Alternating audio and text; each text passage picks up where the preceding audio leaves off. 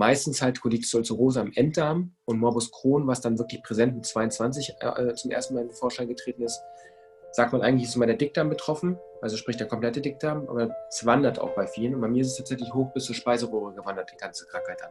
Das heißt, von Speiseröhre bis äh, dünn Enddarm ähm, war komplett mein ganzer Körper entzündet.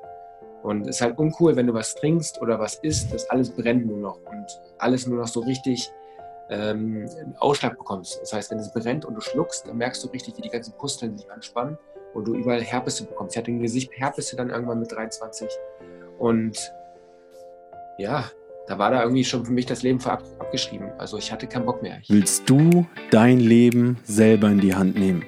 Bist du bereit, die Verantwortung für dein Lebensglück zu übernehmen? Dann bist du hier genau richtig. Herzlich willkommen in der Glücksschmiede. Mein Name ist Jan Klein und ich bin der Host dieses Podcasts. In diesem Podcast bekommst du inspirierende Ideen und Geschichten von Menschen, die es bereits geschafft haben, ihr Lebensglück selber zu schmieden. Hier erfährst du alles über die Tools dieser Menschen, die auch dir helfen werden, dein Glück in die eigene Hand zu nehmen und dein Potenzial zu entfalten. Du hast alles in dir dafür. Werde auch du zum Glücksschmied. Und jetzt viel Spaß mit der Episode. Gleich geht's los mit der Episode. Doch bevor wir anfangen, kennst du vielleicht auch diesen Spruch, All Leaders are Readers oder du siehst häufig diese Bücherregale im Hintergrund bei mir auch, wenn ich Podcast-Interviews führe oder bei vielen anderen Menschen und denkst dir, ei, aber so viel lesen mache ich doch gar nicht. Hey, gar kein Problem. Ich lese persönlich auch nicht mehr so viele Bücher. Denn ich habe für mich entdeckt, dass ich Informationen viel mehr übers Hören aufnehmen kann, also viel besser aufnehmen kann. Und zum einen gibt es natürlich Podcasts, so wie diesen hier, die dir dabei mega helfen können. Und zum anderen gibt es Hörbücher. Und ich bin ein Riesenfan von Hörbüchern. Und jeder, der mir bei Instagram folgt, könnt ihr auch gerne machen, jk.klein, der weiß, dass ich jeden Monat mindestens ein Hörbuch höre. Und zwar mache ich das immer über Audible. Ich habe dort ein Abo abgeschlossen und kann so jeden Monat ein gratis Hörbuch hören. Wenn ihr das mal ausprobieren wollt, für euch gibt es jetzt ein mega cooles Angebot für alle Zuhörer dieses Podcasts von Audible, also von derselben Plattform, die ich auch nutze. Und zwar kommst du an dieses Angebot über einen Link in den Shownotes unter Audible, der Sponsor dieser Show. Wenn du da draufklickst, dann kriegst du wenn du das abschließt, einen gratis Probemonat bei Audible und dort kannst du dir ein Hörbuch deiner Wahl aussuchen. Wenn du Ideen brauchst, geh mal auf mein Instagram-Profil, dort sind genügend Hörbücher, die ich bereits mir angehört habe und die ich euch empfehlen kann. Falls dir es nicht gefällt, kündigst du einfach deinen Probemonat und zahlst nichts, hast trotzdem ein gratis Hörbuch dir angehört. Und Audible unterstützt diesen Podcast, egal ob du das Abo dann letztendlich abschließt oder nicht. Also mega, mega coole Aktion von denen. Wie gesagt, kommt ihr dran über den Link in den Show Notes. Und jetzt ganz, ganz viel Spaß mit der Episode. Dann hallo ihr Lieben, schön, dass ihr hier seid. Unser heutiger Gast ist der Benjamin Berg. Und Benjamin erkrankte 2007 schwer an Morbus Crohn, einer laut Schulmedizin unheilbaren Erkrankung.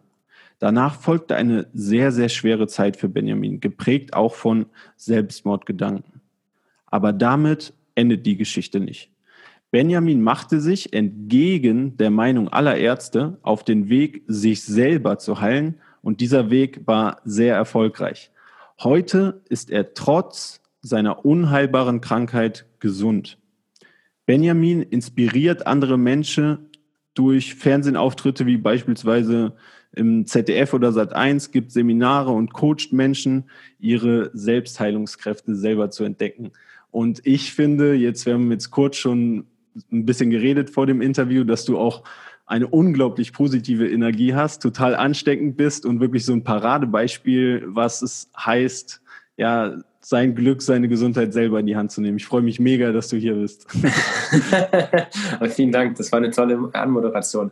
Ich freue mich auch hier zu sein und freue mich vor allen Dingen ähm, ein Stück weit den Menschen, den Zuhörern, je nachdem, äh, wie viele Millionen von euch das hören, äh, später in ein, zwei Jahren oder morgen oder übermorgen, ähm, etwas mitzugeben, und zwar Mut, Hoffnung und Glück. Deswegen Mut, Hoffnung und Glück, weil wir alles in einer eigenen Hand haben, alles in uns steckt, damit wir dementsprechend frei, glücklich und zufrieden sein dürfen. Wow, das sind schon mal richtig, richtig schöne Worte gleich zu Beginn. Damit die Zuhörer und Zuschauer aber das so ein bisschen nachvollziehen können, was das damals für dich ähm, für eine schwere, schwere Zeit war, würde ich ganz gerne aber mal so davor einsteigen, quasi mit deinem Leben, bevor du diese Nachricht von deiner Erkrankung bekommen hast. Ich habe beispielsweise gelesen, du hast sehr gerne und sehr intensiv Fußball gespielt. Ja, erzähl uns mal so ein bisschen von der Zeit, bevor du diese ja, Schreckensnachricht bekommen hast.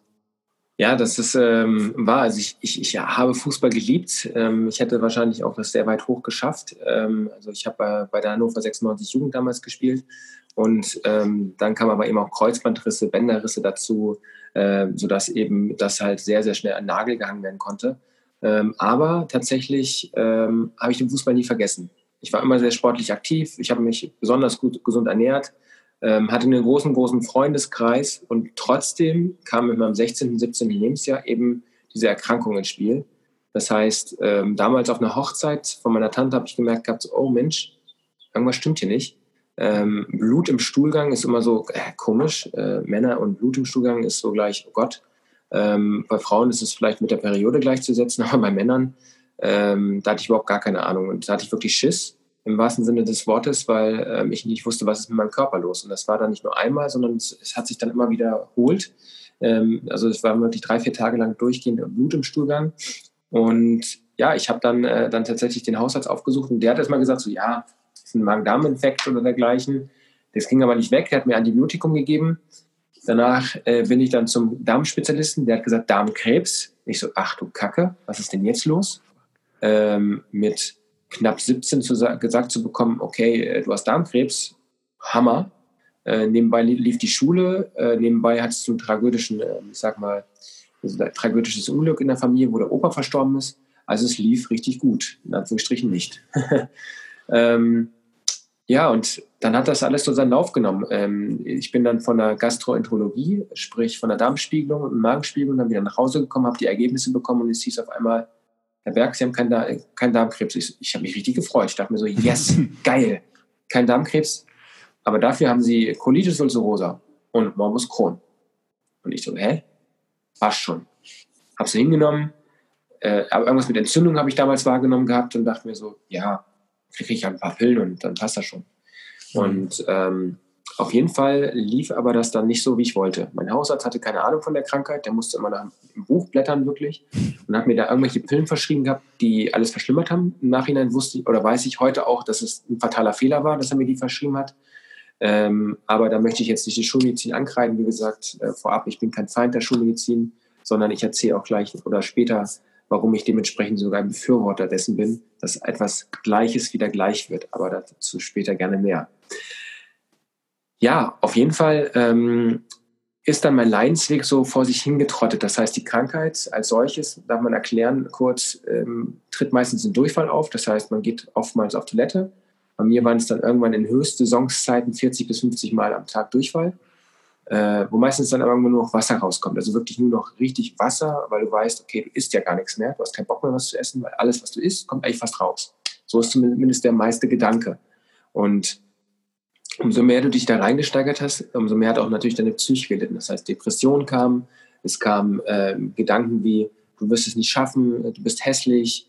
Ähm, ich habe immer mehr abgenommen, bei einer Körpergröße von 1,84 wog ich mit 21, 22 irgendwann nur noch so knapp 55 Kilo. Also ich war ein dünnes Gerippe und ähm, ja, hatte dann auch irgendwann keine Freunde mehr. Schulkontakte fielen mhm. ab. Ich habe die Schule gerade so geschafft ähm, habe dann irgendwie eine Ausbildung und ein Studium angefangen gehabt. Also ich habe Erzieher damals also Ausbildung gemacht, weil ich keinen Ausweg hatte. Ich hatte keinen Studienzugang. Ich habe mich zu spät beworben, habe die Erzieherausbildung gemacht, danach soziale Arbeit berufsbegleitend studiert. Ähm, alles so, ich sag mal, mit sehr, sehr viel Kulanz geklappt, weil ich ein halbes Jahr immer da war und ein halbes Jahr krank war. Weil immer, wenn der Schub war, war ich ein Knockout. Komplett war ich im Krankenhaus, Cortison genommen, ähm, habe unterschiedliche Medikamente mir spritzen müssen und man konnte mal wieder sehen bei der Darmspiegelung, wie der Darm immer weiter poröser wurde, immer schlimmer und immer schlimmer sich entzündet hatte. Und ähm, meistens halt Colitis ulcerosa im Enddarm und Morbus Crohn, was dann wirklich präsent mit 22 äh, zum ersten Mal in den Vorschein getreten ist, sagt man eigentlich, ist immer der Dickdarm betroffen, also sprich der komplette Dickdarm, aber es wandert auch bei vielen. Und bei mir ist es tatsächlich hoch bis zur Speiseröhre gewandert, die ganze Krankheit an. Das heißt, von Speiseröhre bis äh, Dünnenddarm ähm, war komplett mein ganzer Körper entzündet. Und es ist halt uncool, wenn du was trinkst oder was isst, das alles brennt nur noch und alles nur noch so richtig ähm, einen Ausschlag bekommst. Das heißt, wenn es brennt und du schluckst, dann merkst du richtig, wie die ganzen Pusteln sich anspannen und du überall Herpisse bekommst. Ich hatte im Gesicht Herpisse dann irgendwann mit 23 und ja, da war da irgendwie schon für mich das Leben ab, abgeschrieben. Also ich hatte keinen Bock mehr. Ich, ich äh, habe zwar mein Studium, meine Studiums geschafft, ich habe dann nebenbei gearbeitet als Sozialarbeiter und Psychologe, ähm, aber das war kein Arbeiten. Ich hatte einen tollen Arbeitgeber, der mhm. mich unterstützt hat, der ähm, im öffentlichen Dienst gearbeitet hat, ähm, der bekannt war, großer Konzern, der mich da wirklich, äh, der sehr, sehr viel Verständnis hatte, bis halt es fast zum Ende ging. Und ähm, das Ende war für mich halt, ich schaffe es nicht mehr, die Ärzte haben mich abgeschrieben, ich bin therapieunfähig, hieß es. Das heißt, keine Therapie. Ich habe, hm, wenn man sich das so vorst äh, vorstellt, es gibt so eine genannte ähm, Testverfahren, wo man Medikamente ausprobiert. Und ich war dann halt so, sagen wir mal, eine Art Versuchskaninchen und habe dort unterschiedliche Präparate ausprobieren dürfen oder müssen. Und ähm, ohne Erfolg. Ich hatte dementsprechend eine Woche, zwei Wochen Symptomfreiheit und danach kam wieder der Reef Spin. Ich hatte Nebenwirkungen ohne Ende. Ich habe äh, Cortison ohne Ende genommen gehabt und ja, dementsprechend war das kein schönes Leben für mich. Und äh, als dann dieses, dieser Begriff kam, äh, wir können sie nicht mehr therapieren, dachte ich mir so, ja, klasse, was soll ich jetzt machen?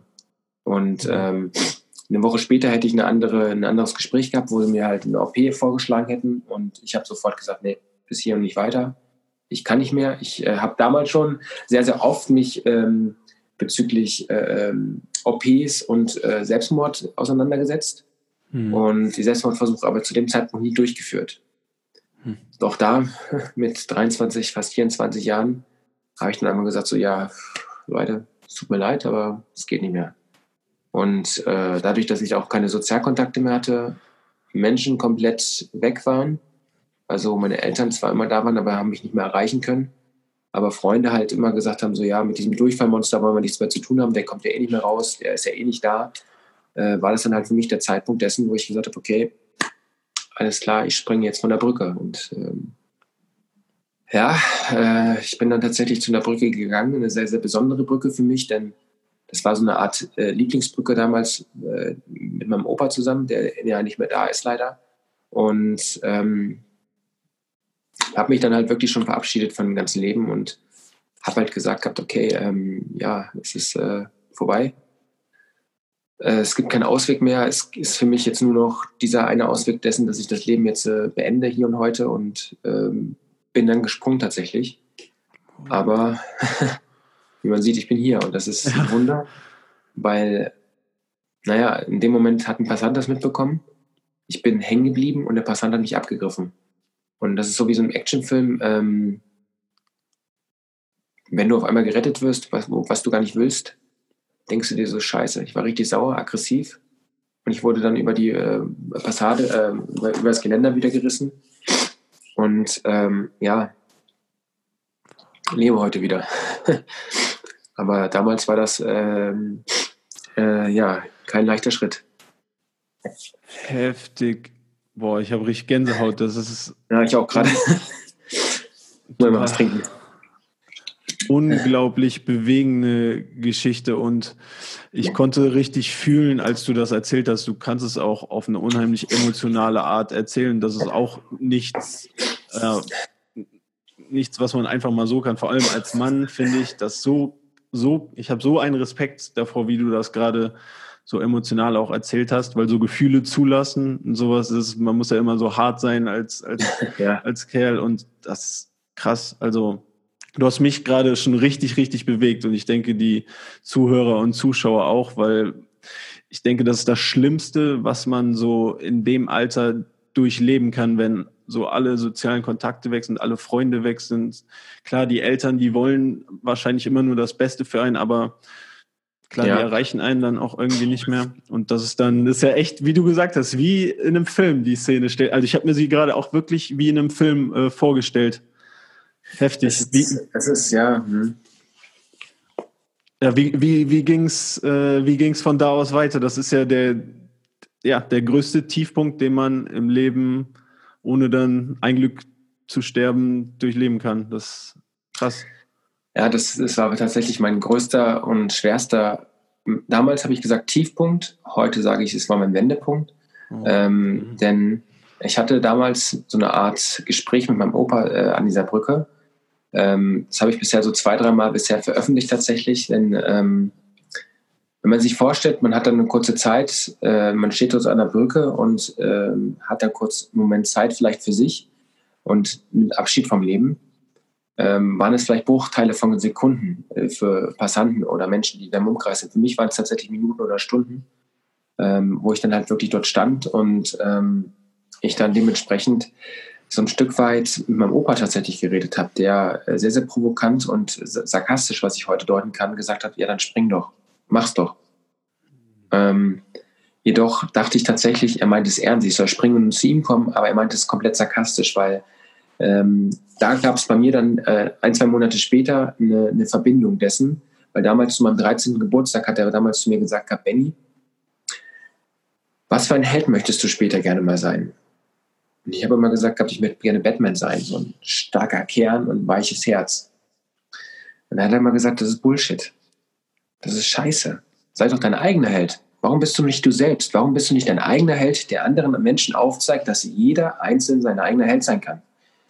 Und damals mit 13 verstehst du sowas nicht. Ne? Also da hast du überhaupt gar keine Ahnung. Sagst du, Opa, Mensch, ich mag doch Batman. Ich, ich bin kein Held und so. Ne? Und mein Opa war für mich mein Held er hatte so ein Selbstvertrauen, der hatte so eine breite Brust, der hat Menschen geholfen, der hat alles getan, der, der war erfolgreich, der war alles.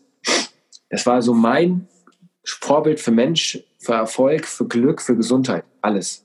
Und plötzlich wurde dem aus meinem Leben genommen. Und zu dem Zeitpunkt eben auch dieser, äh, diese, diese, diese parallele Krankheit ist entstanden. Und ähm, ja, ähm, zu dem Zeitpunkt habe ich dann mir sehr, sehr viele Gedanken machen können, weil natürlich, wenn du Selbstmordversuche hast, wo kommst du hin? Natürlich in die Psychiatrie. Heißt, okay. Äh, hast du eine, eine Waffe, äh, du musst da eingeliefert werden, musst Medikamente mhm. nehmen, aber ich weiß natürlich auch, wie man da rauskommt, klar. Also als selbstgelernter Psychologe und Sozialarbeiter weißt du, was du sagen musst, was du machen musst, damit du innerhalb von drei, vier Tagen da rauskommst. Ne? Also das ging relativ fix, da war ich draußen und ich wusste, dass ich es nicht mehr machen werde, weil ich wusste, okay, ich muss jetzt eine Lebensentscheidung treffen, weil einen Tag später kam ich ins Krankenhaus und es hieß, so Herr Berg, jetzt haben Sie eine Nacht Zeit, was wollen Sie machen? Speiseröhre raus, Dickdarm raus oder wie schaut's aus? Und ich hatte dann tatsächlich die Nacht Zeit und habe äh, damals auch so ein tolles Buch gelesen von Dr. Murphy, Macht der Gedanken. Das habe ich zu dem Zeitpunkt mindestens vier oder fünf Mal schon gelesen gehabt. Super tolle Empfehlung, wo es ums Unterbewusstsein geht, wo es um das Gespräch mit dir selbst geht und so weiter. Und dann kam halt mir dieser Gedanke wieder von meinem Opa. Selbstbewusstsein, Held sein, ne? eigener Held sein. Und dann habe ich mir wirklich gesagt, hey, wer bist denn du eigentlich? Ich verstecke mich total hinter meiner Krankheit. Mhm. Und da kam mir dieser Gedanke, was ist denn, wenn die Krankheit nicht mehr da bin, ist? Wer bin ich denn dann? Bin ich dann überhaupt noch jemand? Weil, was ich heute ja verstehe, viele Menschen, die sehr, sehr lange krank sind, verstecken sich meistens hinter, hinter Krankheiten, weil sie denken, hey, ohne die Krankheit werde ich nicht mehr wahrgenommen, bekomme ich kein Mitleid mehr, werde ich nicht mehr wertgeschätzt. Ne, aber wir wissen ja alle, dass es Bullshit ist.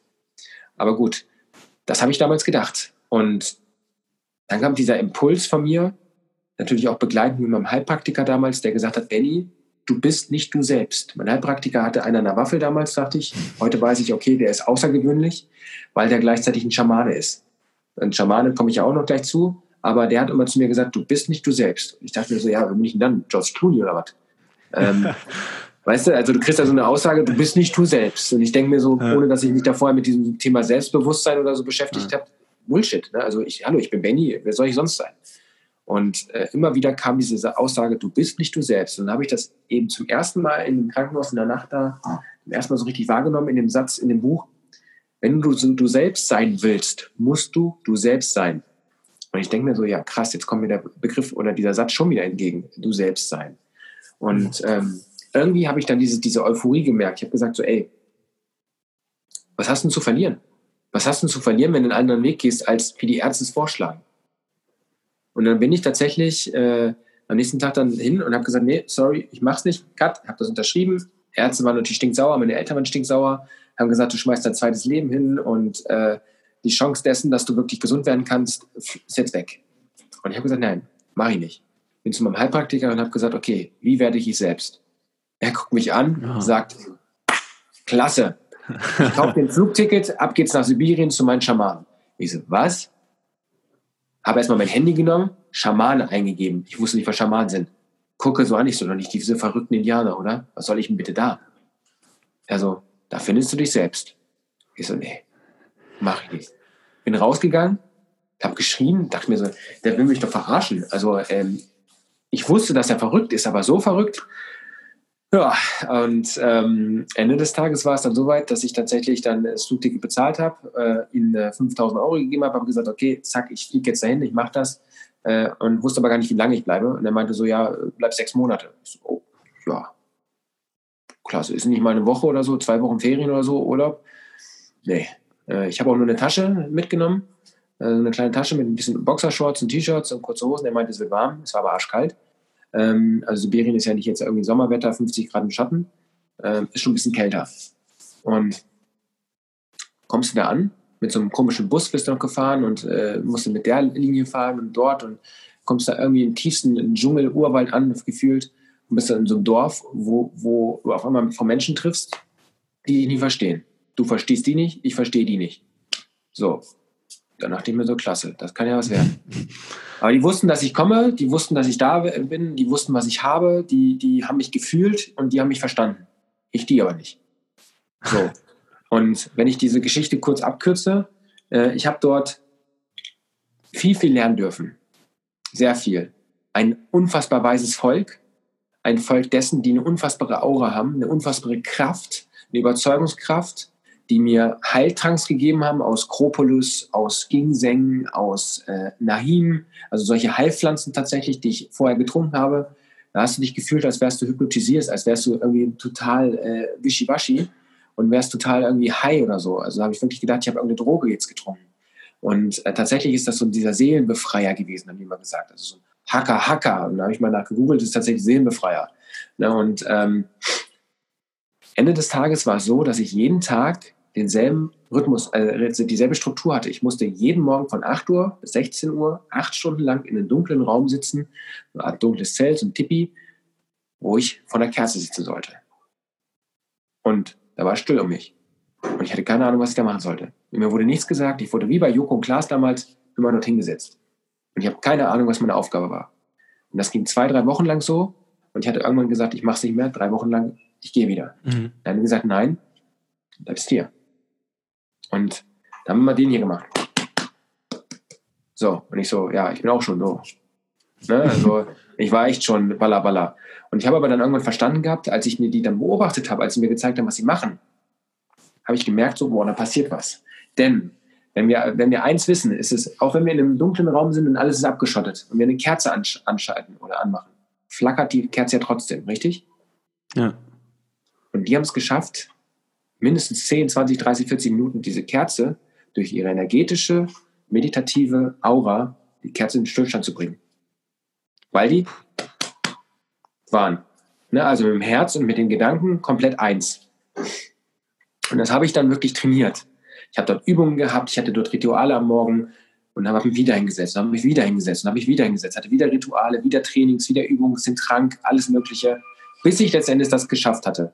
Äh, wir waren gerade dabei stehen geblieben, dass du in dem Zelt saßt, quasi acht Stunden lang auf eine Kerze gucken musstest und erstmal hattest du auch große Zweifel. Ich hätte dich auch gleich noch gefragt, was ging denn dann da so in deinem Kopf vor, so als, ja, als Mensch aus Deutschland, wo wir uns häufig schwer tun, vielleicht mal zwei Minuten Stille auszuhalten. Äh, hattest du das jetzt acht Stunden und das Tag ein, Tag aus? Ja, vielleicht erstmal dazu und dann hast du aber gesagt, die haben es geschafft, Kopf und Herz in Einklang zu bringen und wolltest gerade auf Übungen eingehen oder was ihr da genau gemacht habt. Ja, erzähl einfach mal weiter. Das war mega, mega spannend.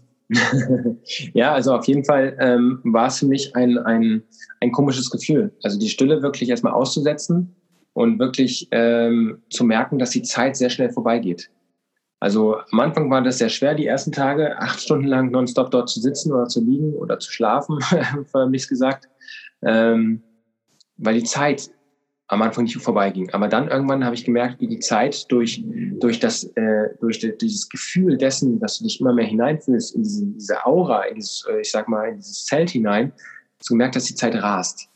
Und ähm, als ich dann das bei den Schamanen beobachten durfte, wie die es gemacht haben und was sie wirklich gefühlt haben ähm, und ich auf einmal irgendwie einen Kontakt hatte mit denen und die auch immer wieder besser verstehen konnte durch Mimik, Gestik, Wärme, Kälte, habe ich gemerkt, so, boah, ich komme näher, ich komme näher, ich komme näher. Ich merke irgendwie so ein Kribbeln, ne? so ein Kribbeln im Herzen, ein Kribbeln im Bauch und äh, wusste, okay, ich möchte mehr davon. Ich möchte mehr wissen, was, was ist da, was passiert denn hier gerade? Und ja, dann haben die es tatsächlich geschafft, äh, mir das zu zeigen, ähm, durch, durch sehr, sehr viele Atemübungen, durch, durch Meditation, also eine gewisse ähm, äh, Meditationsart, die ich mittlerweile auch selbst erlernen durfte und weitergeben darf. Und ähm, dorthin gehend, ich nenne es immer die innere Reise zu deinem Kind, ähm, habe ich es geschafft, diesen Kontakt zu finden. Also ich wirklich meine Hände mit dem Kindes-Ich und meinem Ich zu umschließen und äh, zu verankern. Und dadurch habe ich so eine innere Energie erschaffen in dem Moment, dass dieser Raum völlig still war. Ich habe es natürlich nicht 20, 30 Minuten geschafft oder so, sondern ich habe es zwei, drei Minuten geschafft, aber die Kerze war still. Und was dann passiert ist, war krass an all diejenigen, die jetzt zuhören, die vielleicht schon mal wiederbelebt wurden, wissen, was, was es ein Gefühl ist, wenn man einen Defibrillator drauf bekommt auf einmal. Dieser Schock. Ich hatte einen richtigen Schock. Ich habe richtig gemerkt, so, puff, ich bin reanimiert. Mein Herz, kennen wir vielleicht auch alle, wenn wir übermäßig Stress haben, dass wir den Herzklang, ne, also den Druck des Herzes hier im Ohr hören. Ich hatte so einen lauten Herz Herzklang, hatte ich noch nie in meinem Leben. Ich habe gemerkt, irgendwas ist jetzt hier komplett anders. Es ist total spooky. Entweder sind es diese Drogen, die ich da getrunken habe, oder es ist tatsächlich dieser Effekt. Und ich habe dann gemerkt, so, boah, ich, ich fühle was, das ist so komisch, das ist so einzigartig, das ist so komplett anders, als wie ich das jemals in meinem Leben gefühlt und gespürt habe. Und zu dem Zeitpunkt wusste ich auch, okay, ähm, jetzt bin ich irgendwie da. Ich bin da, ich fühle mich, ich höre mich und ich habe auf einmal auch diesen Kanal zu diesen anderen Menschen gehabt. Denn wenn ich zwei Dinge gelernt habe dort in dieser Zeit, ist es einmal zu mir selbst zu finden. Wer bin ich? Was fühle ich? Und auf was es ankommt. Wörter werden oftmals missbraucht in unserer Gesellschaft. Wörter werden meistens falsch benutzt, teilweise sogar auch. Das heißt, ähm, ich muss, ich muss, ich muss, anstatt du sagst, ich darf. Ne, weil wir müssen ja nur sechs Dinge in unserem Leben. Wir müssen äh, geboren werden, wir müssen äh, Nahrung in Flüssigform äh, zu uns nehmen, wir müssen atmen, wir müssen auf die Toilette und das wieder ausscheiden. Wir müssen dementsprechend auch ein Stück weit uns kommunizieren dürfen und wir müssen sterben. Das sind so die, die sechs Dinge, die wir eigentlich müssen. Alles andere dürfen wir. Ne? Also wir dürfen mhm. eben auch arbeiten gehen, wir dürfen etwas erleben, wir dürfen auch uns gesund machen und so weiter und so fort. Das sind alles solche Bonusdinger. Und das wurde mir bewusst und vor allen Dingen wurde eins noch mehr bewusst, dass diese Kommunikation in der Aura stattfindet, in dieser Energie, dass wir aus Energieressourcen bestehen. Also man kann das ja sogar messen, wir bestehen ja aus Energie. Also es fließt ja förmlich Strom durch uns durch. Wenn wir uns das mal mhm. einfach mal Energiemesser, das kann man jeder mal machen, einfach ein Energiemesser ranlegen und dann merkt man so krass physikalisch, hier ist irgendwas. Also wir sind leitend.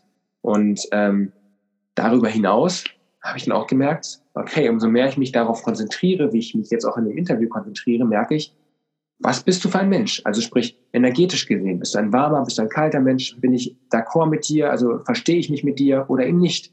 Und äh, bist du mir sympathisch oder bist du eher so einer, der, der introvertiert ist und der sich nicht mit mir connecten möchte? Und mhm. das habe ich dort in dieser kurzen Zeit, also kurze Zeit, ja gut, sechs Monate ist eine lange Zeit für viele, für mich war es tatsächlich auch eine kurze Zeit, habe ich verstanden. Und ich wusste tatsächlich auch, okay, wenn ich nach Deutschland komme, werde ich Vollgas geben dafür. Weil, liebe Leute, ich war nicht geheilt und nicht irgendwie sonst was. Ich hatte immer noch Durchfall, nicht mehr so viel, aber ich war immer noch krank. Ich habe keine Medikamente mehr zu dem Zeitpunkt genommen, ich war immer noch krank. Bin aber nach Deutschland dann zurück mit einer klaren Vision, mit einer klaren Vorstellung dessen, dass ich wusste, ich schaffe das. Ich weiß jetzt genau, worauf es ankommt, auf meine mentale Kraft, meine Psyche, wieder mehr zu mir selbst zu finden und die Konnektion der Ernährung. Wenn ich eins dort über den Schaman mitge mitgeteilt bekommen habe, ist es, was die da essen, was die da für, für Kräuter haben, was die da letztendlich anpflanzen und diese Wertschätzung der Natur, das ist der Wahnsinn. Das war wirklich die pure Wertschätzung. was wir hier in Deutschland oder in Europa meistens nicht mehr haben. Da wird einfach nur konsumiert, konsumiert, konsumiert und nicht nachgedacht. Das ist scheißegal, ob das, das Fleisch ein Euro kostet oder das Fleisch zwei Euro kostet. Oder wird nicht nachgedacht, ob man jetzt den Baum absägt oder das tut oder dies tut oder jenes tut. Bewusstsein, Achtsamkeit, auch gegenüber der Natur und dergleichen. Ich bin jetzt kein Veganer oder Vegetarischer durch diese Zeit geworden, aber ich bin ein bewusstseinsenergetischer Esser geworden. Heißt, ich habe mich mit sehr, sehr vielen Ernährungsbeispielen und ähm, Präparaten und äh, Verhaltensweisen beschäftigt. Vegane, vegetarische, Paleoernährung, bis ich zu der basischen Ernährung gekommen bin. Basische Ernährung, kurz erklärt, ist die ent, äh, ent, ähm, ent, ähm, entzündende Ernährung, nennt sich das. Das heißt, unser Körper besteht aus einem pH-Wert und äh, dementsprechend kann man selbst nachvollziehen, ob man gerade übersäuert ist oder ob man eben dementsprechend basisch aktuell ist. Und ähm, ich selbst war sehr extrem übersäuert. Und wenn der Körper natürlich umso mehr übersäuert ist, ist es natürlich eher anfälliger für Krankheiten. Und man sagt eben nicht ohne Grund, bei einer Übersäuerung entsteht sogar Krebs. Und ein äh, Philosoph und ein Nobelpreisträger hat dementsprechend nachgewiesen, dass wenn in einem basischen Milieu der Körper dauerhaft vorhanden ist und dort in einem basischen Milieu auch das hält, entstehen noch nicht mal Krankheiten wie Krebs. Und das war eine Aussage dessen, wo ich gesagt habe, okay, das probiere ich aus basische Ernährung, ausprobiert, 70-30-Verhältnis, 70 Prozent basisch, 30 Prozent bewusst säurehaltig. Weil wenn der Körper dauerhaft nur basisch sich ernährt, äh, überkaliert er, heißt, er, ähm, er ähm, ist dauerhaft vielleicht auch manchmal müde oder ist dauerhaft überstresst oder sonst was. Kennst wahrscheinlich das Thema. Mhm. Und ähm, ja. Kannst du nochmal für die Zuhörer vielleicht, ähm, die jetzt keine Ahnung haben, was basische Ernährung genau bedeutet, vielleicht einfach ein paar konkrete äh, Beispiele ja. noch nennen? Also zum Beispiel, ähm, wenn man sich mal so ein bisschen mit der basischen Ernährung beschäftigt, äh, fällt der Begriff Keimlinge sehr oft. Nehme Keimlinge, Keimlinge zu dir, damit du eben dementsprechend dich, äh, ich sag mal, entgiftest, ne? also eine Entgiftungskur zum Beispiel machst. Äh, für mich ist es auch zum Beispiel mega wichtig gewesen, bevor ich mit der basischen Ernährung angefangen habe, dass ich erstmal eine Darmsanierung gemacht habe. So, das ist auch wieder so ein extra Thema, Darmsanierung, äh, zum Beispiel mit Gerstengras oder mit Leinsamen und so weiter, damit man dementsprechend dort erstmal die ganzen Keimlinge ausscheidet und dann die basische Ernährung halt fortführt mit Keimlingen, mit, mit äh, roter Beete zum Beispiel, mit sehr, sehr vielen ähm, ähm, ähm Obst und Gemüse. Also da gibt es eine wundervolle Liste. Avocados zum Beispiel sind super, super basisch, mhm. äh, super gesund, natürlich saisonal. Ich bin ein sehr, sehr ähm, strikter Typ mittlerweile von saisonalen Essen geworden. Und säurehaltig, wissen wir alle, ist, glaube ich, Fleisch. Ne? Also ist dieses ganze überzuckerte. Äh, aber das Wichtige ist, bei der basischen Ernährung ist das nicht, erlaubt, es ist nicht, nicht erlaubt, sondern es ist tatsächlich erlaubt. Heißt, du brauchst dir nichts verbieten, aber du erlernst einen anderen Umgang damit.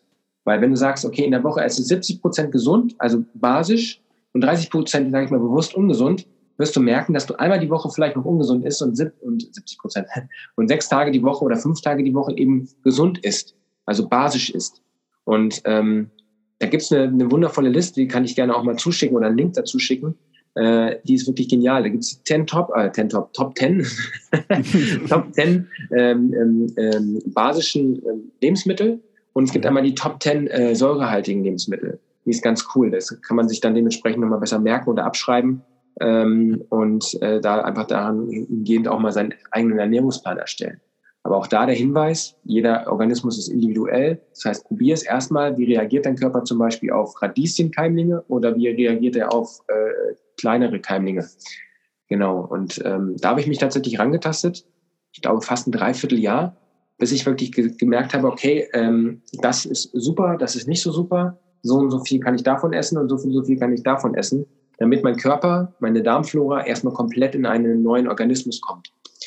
Und der Organismus und, und, und ich sag mal, mein Immunsystem hat dann nach einem Dreivierteljahr durch auch viel Mindset-Arbeit, also mentale Arbeit, angefangen, wieder neu zu arbeiten, sodass ich wirklich wieder on front war und wieder Gas geben konnte. Und danach habe ich einen Test gemacht, also nach einem Jahr dann. Und dann auf einmal hat der Arzt gesagt, so, hey, was ist denn hier los?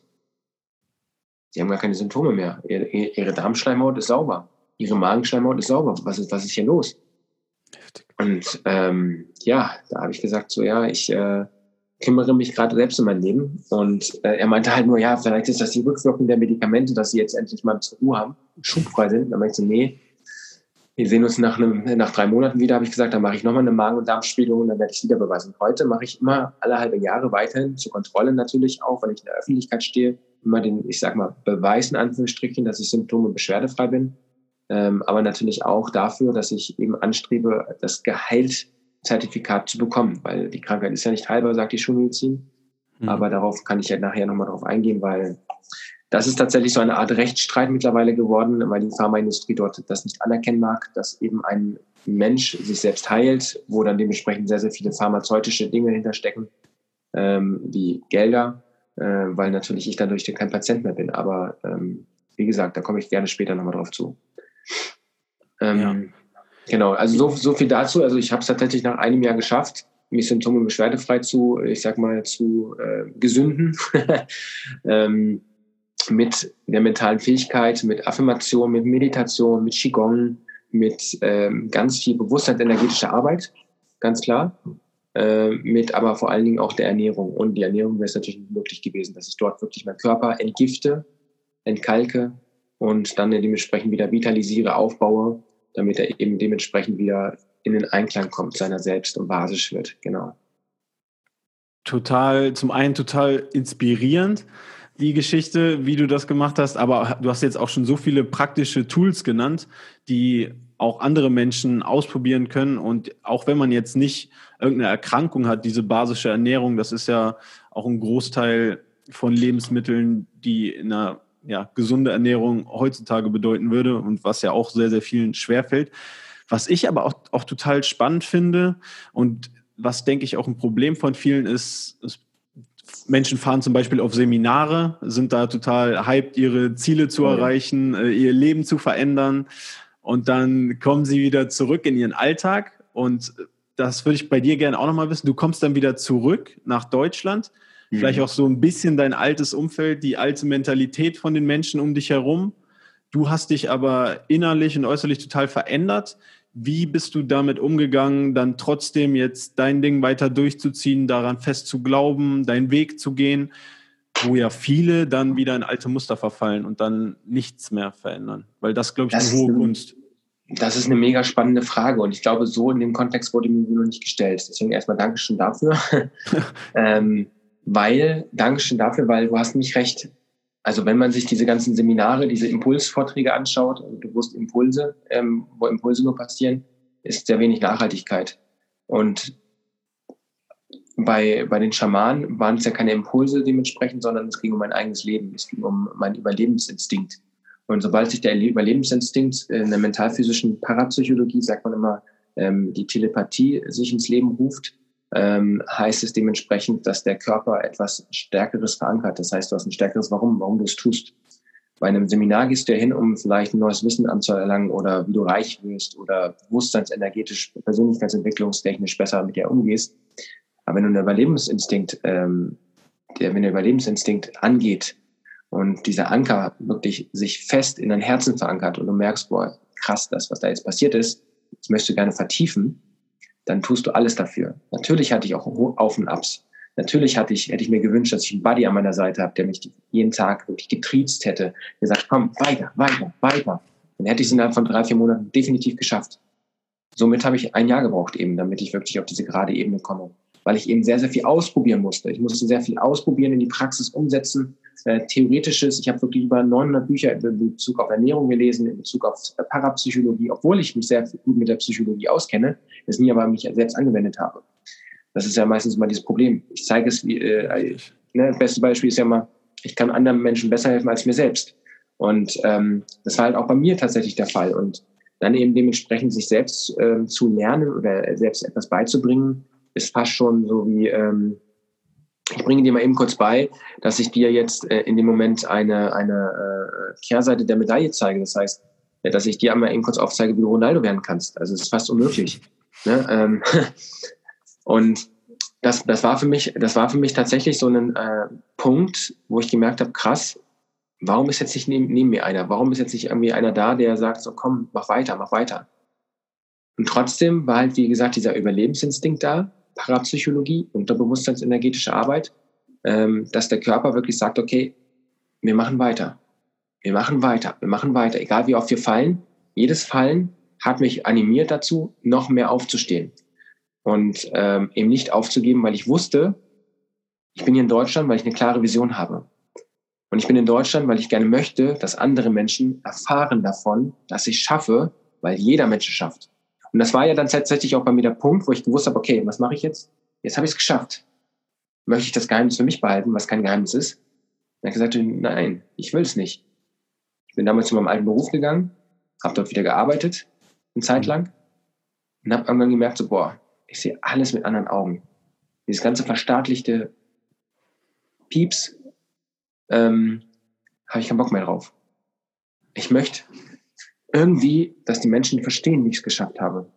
Mein Arbeitgeber oder meine Mitarbeiter, also ich war ja immer noch Teamleitung, ähm, habe mich dort wirklich hochgearbeitet, hab, die haben auch immer gemerkt, so, was hat der für eine Energie, was ist mit dem los, der, der pusht, der macht dies, macht jenes.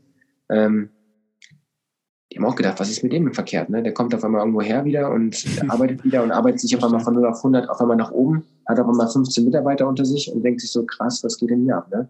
Und ähm, ja, aber ich habe irgendwann gesagt, so, nee, ist nicht für mich ich möchte nicht mehr in dem Bereich arbeiten, weil ich nur noch strikt immer Vorgaben bekommen habe, wie ich es zu machen habe. Das wollte ich nicht mehr.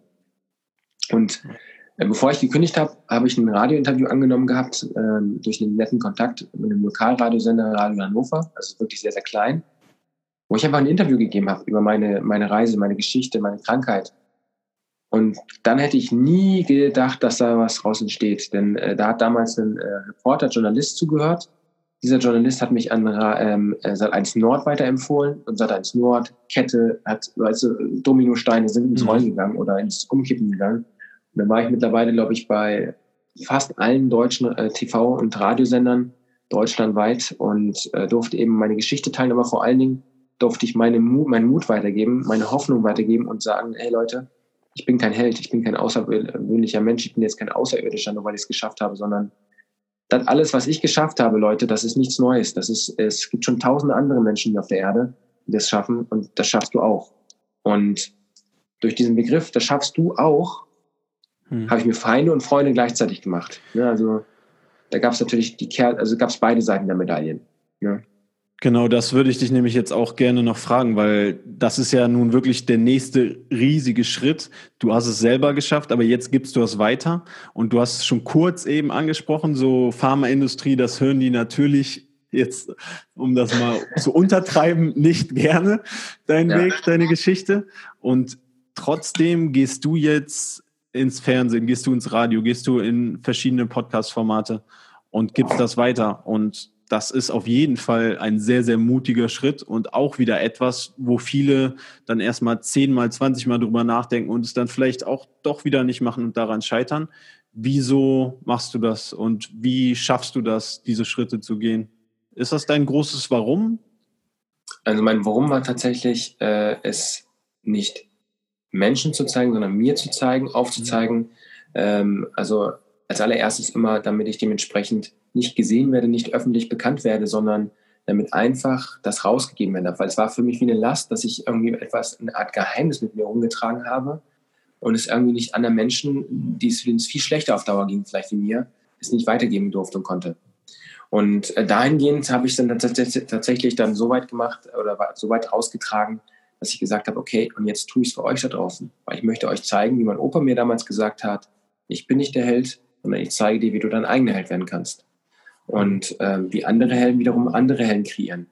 Und mittlerweile ist ja mein einzigartiges großes Warum ein, ein, ein großes Bedürfnis geworden. Das heißt, ich möchte irgendwann, wenn ich nicht mehr da bin, irgendwann in 80.000 Jahren bin ich irgendwann nicht mehr hier auf der Erde, möchte ich gerne, dass so ein großes Denkmal erschaffen wird. Nicht von mir, sondern von der Bewegung als solches, die ich ins Leben, ins Leben gerufen habe. Das heißt, alle Menschen, die von mir gecoacht wurden, die mit mir im Netzwerk waren, die mich begleitet haben auf meinem Weg, sollen auf dieser Statue stehen einer Statue dessen, die eine Bewegung der Neuzeit, also da kommen wir auch nochmal nachher drauf, der Neuzeit eben äh, gegründet haben. Dass die dort draufstehen, weil das sind die Helden. Das sind die wahren Helden, die dementsprechend diesen Weg gegangen sind, mit mir gemeinsam. Und da, da will ich nicht draufstehen, sondern da sollen diese Menschen wirklich gehen, die ein, ihre Augen geöffnet haben, die, die hinter die Matrix geschaut haben, die wirklich über den Tellerrand hinausgeschaut haben und gesagt haben, okay, ich tue etwas für mich.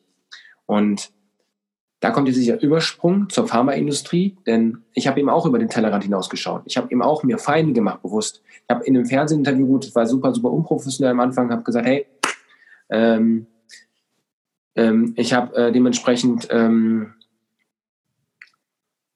wie habe ich es gesagt gehabt, ich bin mittlerweile geheilt, ne, habe ich im Fernsehen gesagt. Und das war natürlich so, oh, pff, pff, pff, der Bengel sagt, äh, geheilt kriegst du direkt ein Mahn Mahnschreiben. Also ich habe direkt ein Mahnschreiben bekommen von der Bayer-Industrie, kennt man Pharmaindustrie Bayer, ne? Mhm. ganz viele Medikamente, die hergestellt werden und da war eine hübsche Summe drauf.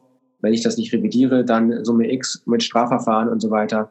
Äh, darf ich ja mittlerweile öffentlich sagen, weil ich immer noch da im gerichtlichen Verfahren mit drin bin. Das heißt, ich gehe da halt gegen an seit über zwei Jahren schon und die haben halt überhaupt gar keine Chance momentan. Und das, das äh, auch wenn die gute Anwälte haben, ich bestelle liebe Grüße, ich bin kein Feind von der Schulmedizin, weil jetzt kommt nämlich der Clou ein, was dahinter steckt, warum ich das mache. Ähm, ich selbst habe eben mich dafür entschieden gehabt, damals zu sagen, okay, ich möchte dort draußen der Schulmedizin die Hand geben. Ich möchte dort draußen der Schulmedizin sagen, hey, mein Wunsch ist es, dass die Schulmedizin wieder näher rückt mit der Naturheilkunde. Dass es wieder eins wird, dass es wieder miteinander wird und kein Gegeneinander, verdammt. Und ähm, das haben die bis heute nicht richtig verstanden. Obwohl durch diese Auftritte, durch diese ganze Fernsehpräsenz auf einmal sehr, sehr viele Ärzte auf mich aufmerksam wurden, auf mich zukamen und gesagt haben, hey, ich unterstütze dich auf deinem Weg. Obwohl viele Ärzte gesagt haben, das ist utopisch, was du da sagst. Und obwohl mittlerweile aber viele, viele Ärzte nachweislich nachgestellt haben und nach, äh, haben, dass ich eben tatsächlich das bin, was ich sage. Und das war so dieser Startpunkt dessen, ist auf einmal eine Nachrichtenflut in mein Instagram-Profil, den ich damals vor einem Monat oder sowas damals vor dem Radiointerview erstellt hatte erst, reinkam. Meine Reichweite ist innerhalb von diesen ganzen Fernsehauftritten innerhalb von 100 auf 5000, 6000 äh, Menschen gestiegen und ich konnte dementsprechend gar nicht mehr mich vor dieser Flut retten. Ne? Mhm. Und ähm, dann hieß es so, ja, was, was soll ich denn mit diesen ganzen Nachrichten machen? Also ich, ich kann doch nicht allen Menschen gleichzeitig helfen. Und ähm, dann ging es halt in so eine Art Projektplanung, wo ich gesagt habe, okay, was, was mache ich denn jetzt am besten? Was, wie kann ich wirklich den Menschen gerecht werden? Weil ich habe gesagt, ich möchte euch ja helfen. Ich möchte euch aufzeigen, wie, wie es funktioniert. Und habe dann über sechs Monate oder sieben Monate mich in den Keller eingeschlossen mit zwei tollen Menschen, die mir geholfen haben, so eine Art Coaching aufzubauen, so eine Art Projektplan aufzubauen mit Background von den Ärzten, weil wenn du ein Gesundheitscoaching rausbringst, machst du dich unheimlich anfechtbar. Mhm. wenn du nicht mal ein Arzt bist und kein Doktor bist oder kein, irgendwas von Titel hast und da so Leuten die Beschwerdefreiheit und die Symptomfreiheit bringst, machst dich strafbar. Also indirekt strafbar für die Pharmaindustrie, weil die hatten mich auf dem Schirm, das wusste ich.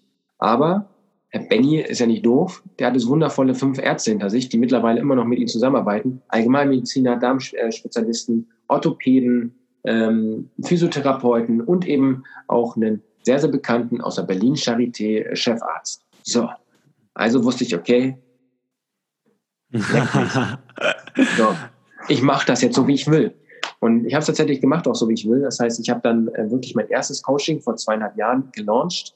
Ähm, bedeutet, ich habe es auf den Markt gebracht. Mein 1 zu 1 Coaching, wo ich Menschen, die gesundheitliche Krankheiten, Beschädigungen, egal was hatten, die konnten sich bei mir melden.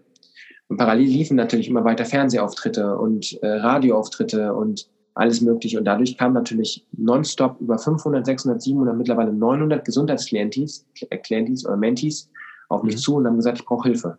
Die habe ich dann wirklich über drei Monate immer begleitet. Eins zu eins mit einem Online-Kurs mittlerweile jetzt begleitend, mit einem Workbook, mit den Ärzten im Kontext, mit Feedback, mit Ernährungsplänen, alles. Mhm. Individuell auf den Menschen mal zugeschnitten, bis heute was mittlerweile jetzt etwas automatisierter ist. Damals war ich wirklich jeden Tag am Handy für die, mittlerweile einmal im Monat und mein Betreuerteam ist jeden Tag da. Wo halt eben immer wieder Aufgaben, mentale Fähigkeit gelernt wird, ne, was ganz wichtig ist, damit man eben auch die Psyche bearbeitet, Ernährungspläne individuell werden erstellt. Es wird Ärzte, also einmal die Woche gibt es Ärztegespräche und so weiter und so fort, also komplett zusammen inkludiert. Und das läuft über drei Monate und damit habe ich Ingrid über 900 Menschen Ingrid schon in die Symptombeschwerdefreiheit gebracht. Und das war so der erste Schritt in, diese Coaching-Szene und natürlich ähm, durch diesen Anfang dessen, dass die Coaching-Szene so erfolgreich wurde, wurden natürlich auch, ich sag mal, ähm, diese Speaker-Branche auf mich aufmerksam, also diese Rednerbranche, äh, wo, wo ich auf, äh, eingeladen wurde auf Bühnen, wo ich meine, meine Story äh, erzählen sollte. wo ich nie Ahnung hatte, wie ich erzählen sollte, sondern ich habe einfach aus dem Herzen erzählt immer. Und ähm, habe auch nie bis heute nicht irgendwie so eine NLP-Ausbildung gemacht oder irgendwie sowas, Verkaufsausbildung oder Prüfbank Ananas. Ich bin einfach Benny, ich bin Mensch, ich bin Mentor. Was ich habe, ist Mentalcoach, äh, weil ich mittlerweile gesagt habe, okay, ich möchte gerne dort noch was mehr für mich tun. Ich möchte noch mehr Fähigkeiten erlernen, weil ich merke, okay, was ich habe, ist Energie und die spüre ich enorm. Also hochsensibel, sagt man mir immer. Äh, ich sage immer, das ist eine Fähigkeit und kein, kein, keine Krankheit, denn ich bin sehr, sehr sensibel, was, was Fähigkeiten und Energiequellen angeht. Dementsprechend spüre ich vielleicht gewisse Dinge anders als andere Menschen. Aber das ist mir wurscht. Das ist für mich ein, das ist für mich ein gutes Gut und keine, kein schlechtes Gut. Und dementsprechend ähm, habe ich dann dementsprechend immer weiter und immer weiter dort dran gefeilt an meiner ganzen Arbeit. Immer mehr Menschen kamen auf mich zu, immer mehr Menschen konnte ich helfen. Und irgendwann habe ich aber gemerkt, so letztes Jahr, also vor, also letztes Jahr im Januar, okay, Gesundheitscoaching ist geil, aber irgendwie muss, möchte ich gerne noch mehr. Also ich möchte noch mehr dort Menschen wirklich helfen, noch mehr präsent werden. Und dann kam eben mein Mentalcoaching auf den Markt und dann kamen eben auch Firmen, groß, also mittelständige Firmen am Anfang, wie Balsen, wie, wie Leibniz oder sowas.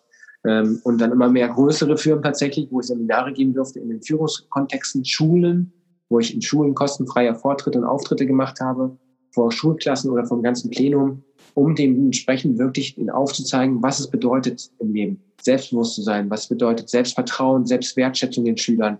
Wie erlangst du das? Was ist überhaupt Mobbing? Ne, also das Begriff Mobbing ist ja mittlerweile ein Modebegriff, du mobbst nicht. Aber was ist tatsächlich Mobbing? Was steckt wirklich hinter Mobbing ne? und dergleichen? Und ähm, dorthin gehend äh, habe ich halt in Niedersachsen wirklich den, den Laden aufgeräumt, würde ich sagen, was, was Schulen anging ähm, und eben darüber hinaus auch äh, Kontext eben in Firmen wie VW, BMW oder dergleichen wundervolle Seminare mittlerweile geben dürfen und das bis dieses Jahr eben äh, erfolgreich, sehr, sehr erfolgreich eben auch im Mentalcoaching-Bereich äh, angefangen habe. Ähm, letztes Jahr ähm, sehr, sehr viele schon in, ich sag mal, eins zu eins gehabt habe und dieses Jahr eben auch sehr, sehr viele bekannte Persönlichkeiten, also sprich prominente Persönlichkeiten wie eine Kathi Hummels, eine Elna Marke zu Bentheim und dergleichen ähm, mittlerweile coache weil eben auch die Menschen auch immer sagen, okay, krass, was der Bengel aufgebaut hat, ich möchte gerne erfahren, wie er es macht und wie er mir mhm. präventiv helfen kann. Ne? Und das ist halt geil. Das macht Spaß. Mega. Und ich finde, du hast zwar eben gesagt, du hast nie so eine, eine Speaker-Ausbildung oder sowas in die Richtung gemacht, aber du kannst auf jeden Fall richtig gut Storytelling anwenden, auch wenn du es vielleicht dann unterbewusst machst oder mit deiner Energie einfach. Also man kann dir sehr, sehr gut äh, zuhören. Du erzählst das auch auf eine sehr, sehr spannende Art und Weise, wirklich. Und ich finde auch cool, dass du, oder sehr, sehr beeindruckend auch, wie du jetzt den nächsten Schritt gehst und so vielen Menschen weiterhilfst. Du hast jetzt auch viele Dinge angesprochen, wie du das machst. Also ich würde auch gerne noch mal ein bisschen detaillierter reingehen, weil das, ich finde das total spannend, wie du das aufbaust. Und du kombinierst ja, wenn ich es auch richtig verstanden habe, jetzt also den Gesundheitsbereich auf jeden Fall auch mit dem mentalen Bereich. Ja. Der Persönlichkeitsentwicklung. Das ist ja auch eine total ganzheitliche Kombination, wie es auch sein soll. Das finde ich auch sehr, sehr schön. Wenn du jetzt oder wenn jetzt jemand interessiert ist, beispielsweise an einem, an einem Coaching mit dir und hast du da, du hast ja jetzt erzählt, was ich auch sehr gut finde, dass du dich mit Ärzten beispielsweise zusammensetzt. Gut, es wird sicherlich ein bisschen anders sein, ob jetzt Gesundheit oder Mentalcoaching. Aber wie gehst du davor? Wie, wie verhilfst du den Menschen? Du hast jetzt beispielsweise gesagt, wenn du in Schulen gehst, ist auch Selbstvertrauen Thema. Ähm, mhm. Wie, wie verhilfst du da den Menschen, nehmen wir mal Selbstvertrauen, dann zu mehr Selbstvertrauen mhm. zu kommen? Also das ist immer sehr, sehr individuell. Also äh, wenn mhm. ich jetzt einen neuen Coaching-Teilnehmer habe, egal in welchem Bereich, gibt es immer so ein allgemeines Kennenlernen. Ähm, die, die Mentees oder die Coaches, wie man es auch mal nennen mag, bewerben sich immer vorab äh, bei mir, weil eben dementsprechend auch eine große Warteliste vorhanden ist. Äh, wenn es, sage ich mal, jetzt wirklich äh, richtig, richtig krass ist und ein großes Bedürfnis dahinter steckt, dann kann ich natürlich auch vorziehen, klar. Weil äh, ich habe mir damals immer an die Fahnenstange gesetzt, mehr als 20 pro Monat kannst du nicht betreuen, weil sonst wird es too much und bist nicht jedem berecht, gerecht. Und äh, Gesundheitscoach ist mittlerweile ein anderes Credo. Das heißt, es läuft sehr, sehr automatisiert, was ich ja schon erklärt habe, über Online-Kurs, über Workbook-Dateien, über Impulse jeden Tag, über Videosequenzen jeden Tag, die aber alle sehr, sehr individuell auf dich zugeschnitzt werden. Das heißt, ich habe über glaube mittlerweile 20 Terabyte an Dateien, die ich selbst äh, aufgenommen habe mit Stefan Friedrich, vielleicht kennt man den, oder Jörg Löhr. Mhm. Das sind zwei super tolle Persönlichkeiten und äh, Mentoren von meiner Seite aus gewesen, die mir dort auch beigefügt oder beigeholfen haben im Bereich der ganzen äh, Persönlichkeitsentwicklungspunkten mit irgendwelche Aufnahmen zu machen, damit es eben natürlich noch voller wird und noch schöner und runder wird für jeden und dort noch andere Learnings mit vorhanden sind. Und Äh, wenn es um das Thema Selbstvertrauen geht, dann geht es natürlich erstmal, wie lernst du es denn, dir selbst zu vertrauen? Na, also wirklich dieses Credo, vertraue dir selbst, bevor du anderen Menschen vertraust. Heißt, man lernt sich besser kennen. Es gibt sehr, sehr viele Ebenen, wie man sich besser selbst kennenlernen kann. Aber meine erste Ebene ist immer so eine Meditation, eine Kennenlernmeditation, wo ich eine komplette Anamnese mit den Menschen innerhalb von einer Stunde der Meditation durchführe. Wo standest du damals? Wo stehst du heute? Und dann geht man wirklich in der Meditation so eine Art Kellertreppe runter in das Unterbewusstsein. Und das ist dann schon fast so hypnosemäßig, äh, so wirkt das, aber trotz allem über Kamera. Mhm. Und ähm, der Mensch äh, begegnet sich selbst im Keller.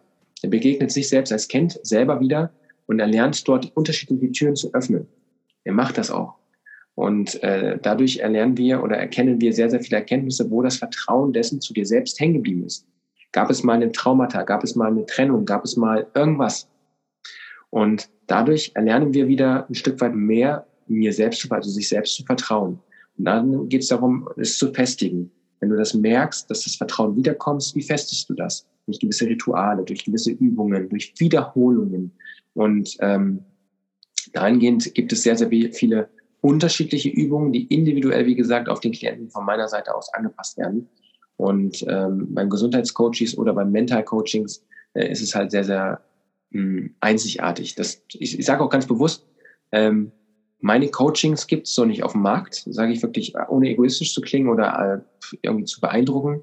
Aber das, was ich da kreiert habe, ist wirklich äh, mit vollem Herzblut. Ähm, die Menschen, die mit mir zusammenarbeiten, ob drei oder sechs oder zwölf Monate, haben eine ganzheitliche Geld-Zurück-Garantie. Das ist halt das Geile. Das heißt, jeden Tag bis zum Ende des Coachings kann man das Geld zurückverlangen. Wo gibt's das schon?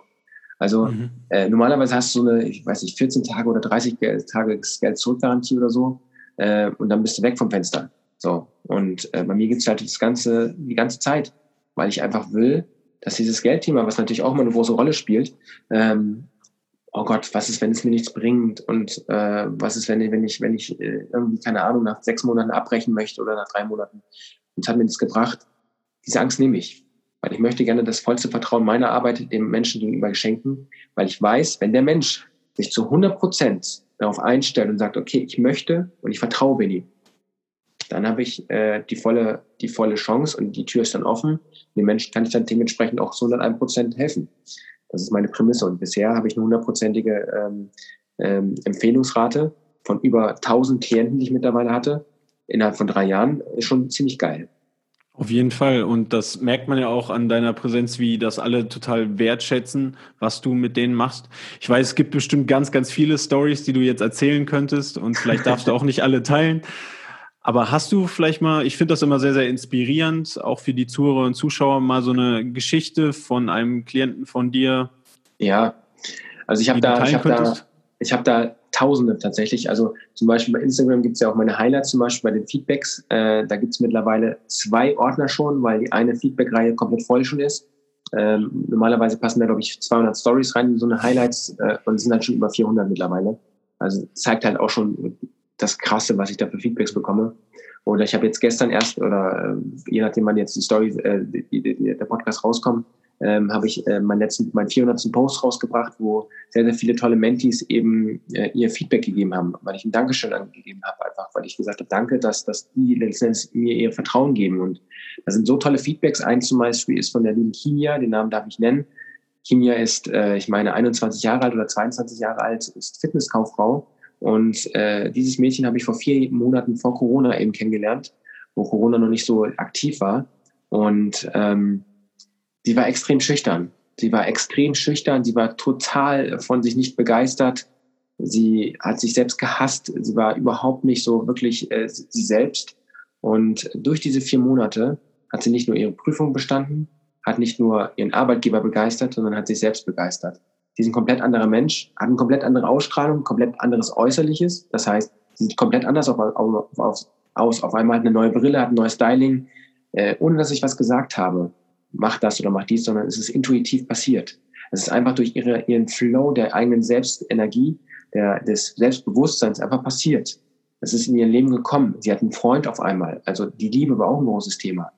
All das hat sie hineingezogen, Macht der Anziehung. Wenn du das ausstrahlst, was du wirklich willst, ziehst du es auch irgendwann auf Dauer an. Und das ist wirklich bei ihr passiert. Sie war wirklich so introvertiert, und ist mittlerweile so extrovertiert. Also sie hat eine Ausstrahlung, die siehst, macht, gibt jetzt sogar Kurse im Fitnessstudio. Die darf einen Motivationskurs im Fitnessstudio geben. Holy shit, die hat mir damals so eine Nachricht gegeben. Die schreibt mir wirklich mhm. immer jeden Tag immer noch so riesengroße Feedbacks, äh, wie, wie dankbar sie ist. Ne? Ähm, Hammer. Das ist Total nur ein schön. Beispiel von, von, von vielen oder von einer Prominenten, die Elna Markel zu Bentheim. Darf ich auch mittlerweile öffentlich sagen, die war eben auch in einem Käfig eingesperrt. Ein Käfig dessen, dass sie eben in diesem Fürstentum sich nicht wohlgefühlt hat. Ja, also wenn man sich dort einheiratet und dementsprechend Fürstin ist, dann fühlt man sich ja auf Dauer immer nicht wohl. Und sie hat es tatsächlich geschafft, sich wieder um sich selbst zu kümmern, sich wieder selbst im Mittelpunkt zu stellen. Denn wir wissen alle, wir müssen die wichtigste Person in unserem Leben sein. Aber wenn du nicht deine eigene wichtigste Person in deinem Leben bist, kannst du auch nicht den anderen Menschen wirklich vorsorglich um den, sich um die kümmern. Denn wenn immer wieder andere Menschen die wichtigste Person in deinem Leben sind, verlierst du dich selbst. Dann verlierst du den Kontakt mit dir selbst, dann verlierst du die Identität deiner selbst und gehst dann dementsprechend baden. So. Und das hat sie tatsächlich wieder geschafft. Sie äh, coacht sich immer noch von mir, weil es so riesen Spaß macht für sie. Mittlerweile fast schon ihr, ich sag mal, privater Mentalcoach, sage ich mal so schön. Äh, wir gehen jetzt gerade bald in den sechsten Monat. Ähm, normalerweise ist es so nach drei bis sechs Monaten vorbei, aber sie sagt so, ich mache das so lange, wie ich Bock habe. Äh, Meditation und Feedbacks und so weiter, das tut ja auch gut, wenn du immer wieder einen Buddy an deiner Seite hast. Der immer wieder bei jeglichen neuen Situationen, die auf dich zukommen, die ist auch im Film und Fernsehen sehr bekannt, äh, in Schauspielen und so weiter.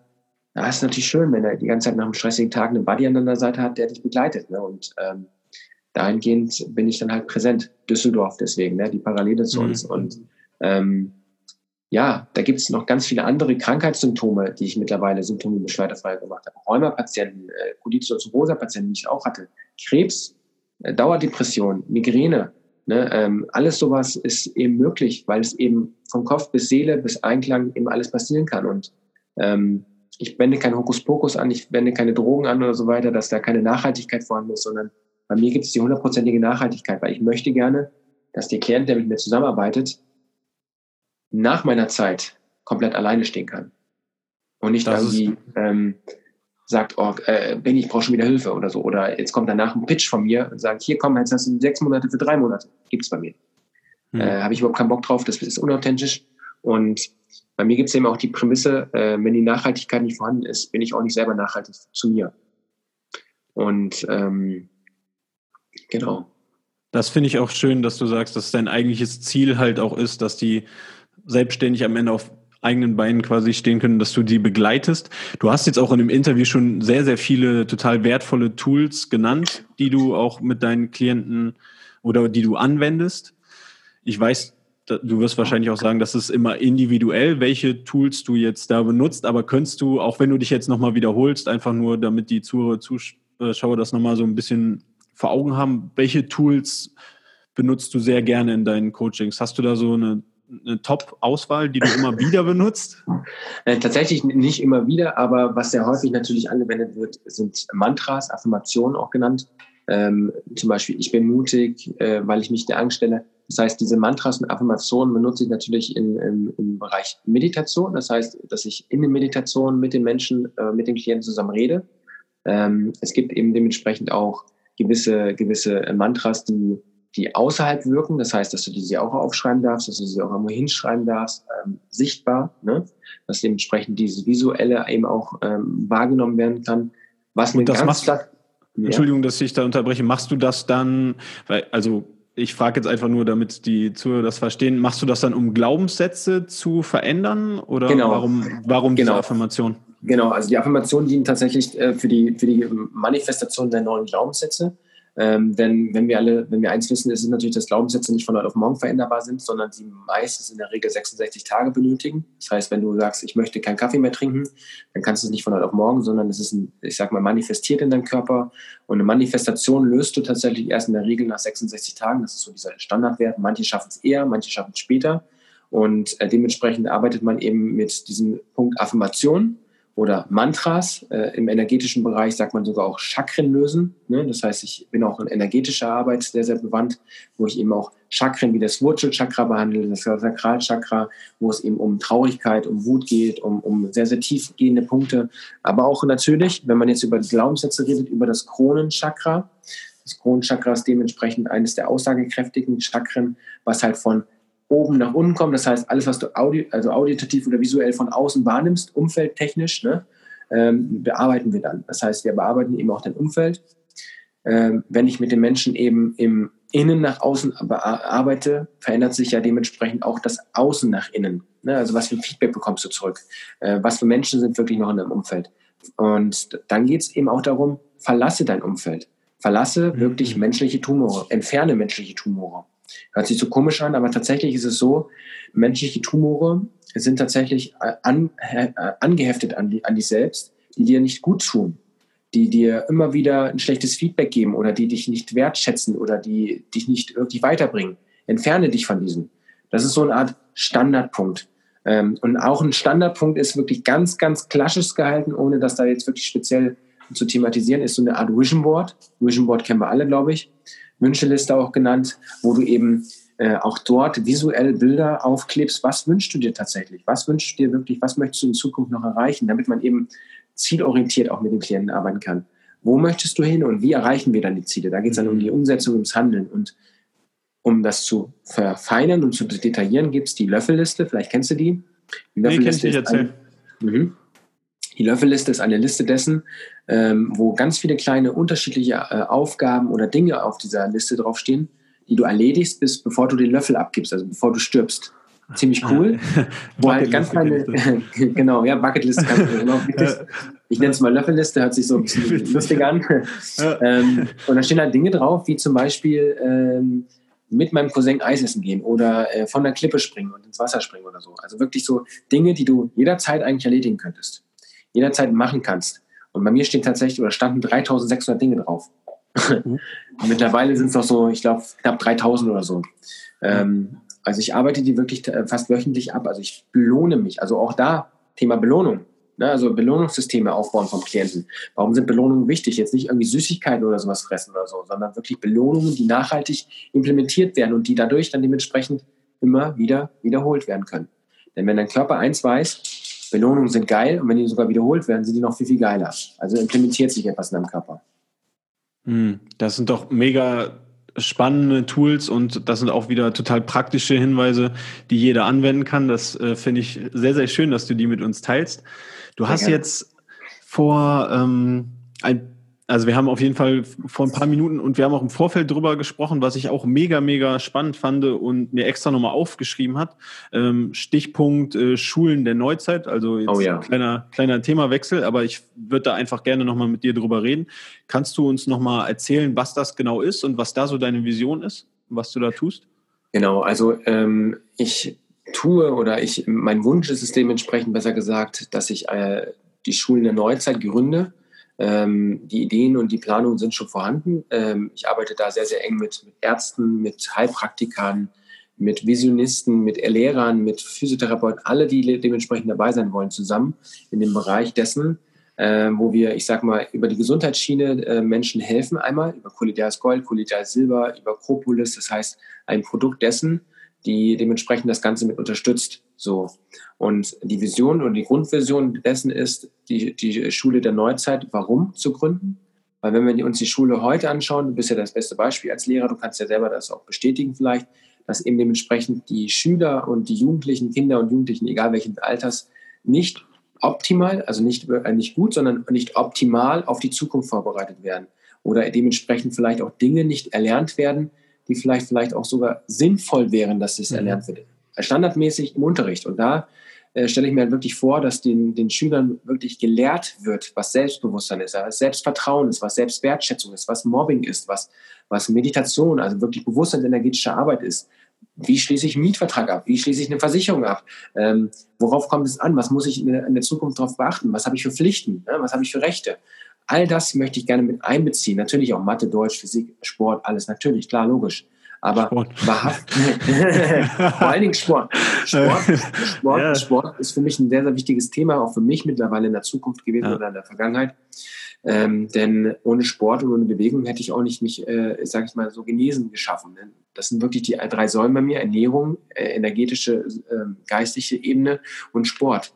Und ja. ähm, das in Einklang bringen ist eben die Kunst dessen. Ne? Also das soll auch dementsprechend natürlich klar auch in den Schulen der Neuzeit mit inbegriffen werden. Bis 2025 wollen wir das verwirklichen. Und wenn jetzt gerade ein Hörer dazuhört äh, und sagt so krass geil, ich möchte dabei sein, let's do it together. Sehr cool, ja. Finde ich auch gut, wie du die, die verschiedenen Bausteine so kombinierst in deinem Leben. Und klar, Sport ist mega wichtig, Ernährung ist mega wichtig, aber wer dir jetzt zugehört hat, der weiß, äh, dass das reicht halt nicht aus. Du hast halt auch so viel Arbeit. Hier in Deutschland nennt man das ja Persönlichkeitsentwicklung in dem Bereich gemacht. Und wenn das alles zusammenkommt, dann schafft man es wahrscheinlich so viele Menschen auch zu begeistern und zu inspirieren. Und das finde ich so, so toll an deiner Arbeit und das strahlst du halt auch wirklich aus. Und bin dir Schön. unglaublich dankbar, dass du diese ganzen Sachen teilst. Ich würde dich jetzt gerne zum Ende noch ein paar vorbereitete Fragen fragen, was ich bei dir jetzt auch äh, sehr, sehr, ja, was mich sehr, sehr interessieren würde. Mhm. Und zwar du, ich habe dir, muss man nochmal allen sagen, gar keine Fragen im Vorfeld geschickt und wir kriegen alle Antworten hier quasi aus dem Bauch heraus. Und eine Sache, die mich, also auf jeden Fall unvorbereitete Antworten und die sind äh, wunderbar. Eine Sache, die ich sehr, sehr interessant finde bei Menschen, auch wie dir, die jetzt wirklich so viel schaffen und so viele Menschen auch ähm, begeistern. Das ist ja dann die tägliche Arbeit, wo es dann wirklich drauf ankommt. Und für mich sind das dann häufig Gewohnheiten, die da den Unterschied machen, weil jetzt eine Sache, jetzt einmal irgendwas zu machen, das reicht ja häufig nicht, sondern man muss ja immer wieder und immer wieder machen. Hast du denn gewisse Gewohnheiten in deinem Leben, die du immer wieder machst? Ähm, eine Gewohnheit, die wird sich nie ändern, bevor mein Hund äh, nicht mehr da ist, äh, ist tatsächlich der Spaziergang jeden Morgen um fünf oder sechs Uhr morgens mit meinem Hund, Beethoven. Zwei Jahre alt, er also wird morgen zwei Jahre alt, also am äh, 15. Juli zwei Jahre. Ähm, das ist so meine, ich sag mal, mein Ritual oder meine Gewohnheit. Ähm, tatsächlich ist es aber so mittlerweile, dass ich sehr, sehr flexible Gewohnheiten oder Rituale habe. Ich meditiere sehr viel, mhm. ich mache sehr, sehr viel Sport, ich esse unheimlich viel äh, gesundes Zeug ähm, ich ich ähm, lese, das gehört auch dazu. Und vor allen Dingen, ich mache sehr viel Qigong oder dergleichen. Heißt ähm, Mantraarbeit, äh, energetische Arbeit. Aber dadurch, dass ich natürlich sehr, sehr viel coache, also sprich mit meinen Mentoren äh, coache im Online-Verfahren oder im 1 zu 1, weil ich sie auch persönlicher besuche, ähm, sage ich mal so, dass meine Rituale, meine, meine Gewohnheiten sich komplett flexibel, äh, je nach Tag, je nachdem, welchen Kunden ich gerade habe, äh, verändern. Denn ich übe ja sehr, sehr viel praktische mhm. Tipps von meiner Erfahrung raus und dementsprechend habe ich einen unfassbaren Ausgleich, weil ganz ehrlich, wenn wir mal ehrlich sind, Coachings äh, oder Coaches oder Mentoren oder wie man sie auch immer nennen mag, alle, die therapieren sich jeden Tag täglich selbst. Wenn sie eben mhm. andere Menschen coachen, coachen sie sich selbst dementsprechend automatisch. Weil sie bekommen Feedback, sie bekommen dies, bekommen das. Ja, ja, mega gut, auch wie flexibel du da bist. Äh, das würde jetzt auch so ein bisschen einhergehen mit meiner nächsten Frage. Du arbeitest jetzt sehr intensiv als Coach. Gibt es denn da ein großes Learning aus der letzten Zeit, was du quasi jetzt anders machen würdest als als Coach am Anfang? Ja, ich würde nie nimmer mehr 50 äh, Coaching-Teilnehmer äh, im Monat aufnehmen, so wie ich es äh, vor zweieinhalb, drei Jahren gemacht habe. Ähm, das war eine Überfüllung dessen, äh, mehr Grundstruktur für dich selbst, weil wenn du selbst übersäuerst und selbst überfährst, kannst du dementsprechend deinen Coachings oder deinen Mentees nicht mehr gerecht werden. Und äh, da hatte ich wirklich äh, in der Anfangszeit arge Probleme. Ich bin wirklich, äh, habe gesagt, okay, ich kann allen helfen, ich nehme alle gleichzeitig auf, aber mittlerweile äh, fahre ich da wirklich bewusst zurück und sage, hey, stopp, ähm, ich kann wirklich nur denen helfen, denen ich jetzt gerade auch wirklich helfen kann. Sprich, kapazitätentechnisch, strukturtechnisch. Ich brauche auch viel Freizeit. Ähm, in der Regel habe ich am Tag zwischen sechs und acht Calls momentan, zwischen montags und donnerstags und freitags sind meistens neue Calls, also neue Mentees. Und ab und an sind halt eben auch Samstag und Sonntags Gruppencalls oder Gruppenmeditation oder sowas, wo es eben das komplette Plenum mit drin ist, ne? also wo es nicht so, so eine Art äh, schwierig ist für mich mehr, äh, dort äh, so viele aufzunehmen, genau. Aber ich muss natürlich auch viel achten, dass ich viele Pausen habe, weil ähm, ich sehr, sehr tief arbeite, sehr, sehr ähm, deep, sagen wir meine Klienten, mhm. mit denen gerade im mental-physischen Bereich geht es halt wirklich sehr, sehr tief in die Materie, aber was da für Ergebnisse rauskommen, was da für Potenziale rauskommen. Ähm, ich sage es ganz ehrlich jetzt, äh, die bezahlen die Summe X vierstellig und die haben aber am Ende dort eine fünfstellige Summe stehen für sich. Energetisch gesehen und auch geldtechnisch gesehen, sage ich ganz klar, kein Kunde, kein Familienmitglied, für mich gibt es keine Kunden, sondern nur Familienmitglieder, die ich dazu gewinne, ähm, haben so viel dadurch erreicht, das ist unfassbar. Wenn man wirklich, mal wirklich, sich wirklich mit diesen Thematiken beschäftigt, mit was ich mache und was Übungen da drin sind, gigantisch. Also das ist geil. Und deswegen ähm, liebe ich das, was ich tue. Ich liebe es wirklich mit jeglichen Menschen, ob jung, alt, ob sie jetzt, sage ich mal, sich schon damit beschäftigen oder nicht damit beschäftigen, mit denen zusammenzuarbeiten. Weil jeder, für mich ist es so, jeder sollte das tun, was ich mache. Also jeder sollte sich mit sich selbst auseinandersetzen, jeder sollte seine Potenziale mehr entwickeln, jeder sollte mentaler noch fitter werden und jeder sollte vor allen Dingen wissen, dass diese mentale Fähigkeit, die ich habe, jeder hat sie, noch viel, viel größer werden kann. Wenn man Bock hat, wirklich dort draußen sich selbst das Wert zu geben. Also wirklich selbst zu sagen, okay, ich mache das jetzt. Mhm. Aber es ist hart mit mir. Also, so wie ich jetzt gerade zum Beispiel rede, ist nicht immer, sondern es gibt auch manchmal richtige Arschtritts von mir. Ne? Weil du hast da wirklich beim Mentalcoaching, wenn ich da mal kurz drauf eingehe, jeden Tag mich an der Backe. Jeden mhm. Tag hast du Kontakt, jeden Tag kriegst du Impulse, Videos, PDF-Dateien, Audiodateien, Aufgaben, Übungen. Äh, mhm. Jeden Tag gibt es Feedbacks mit mir zu, zum Teilen, also Rede, Antwort, zweimal die Woche Zoom-Calls. Da geht es richtig knallhart durch. Ne? Also ähm, da ziehe ich den Menschen richtig, äh, egal wo du jetzt gerade bist, du würdest nochmal woanders stehen. Das ist so das Beispiel. Das ist, das ist crazy, also wirklich crazy, aber geil.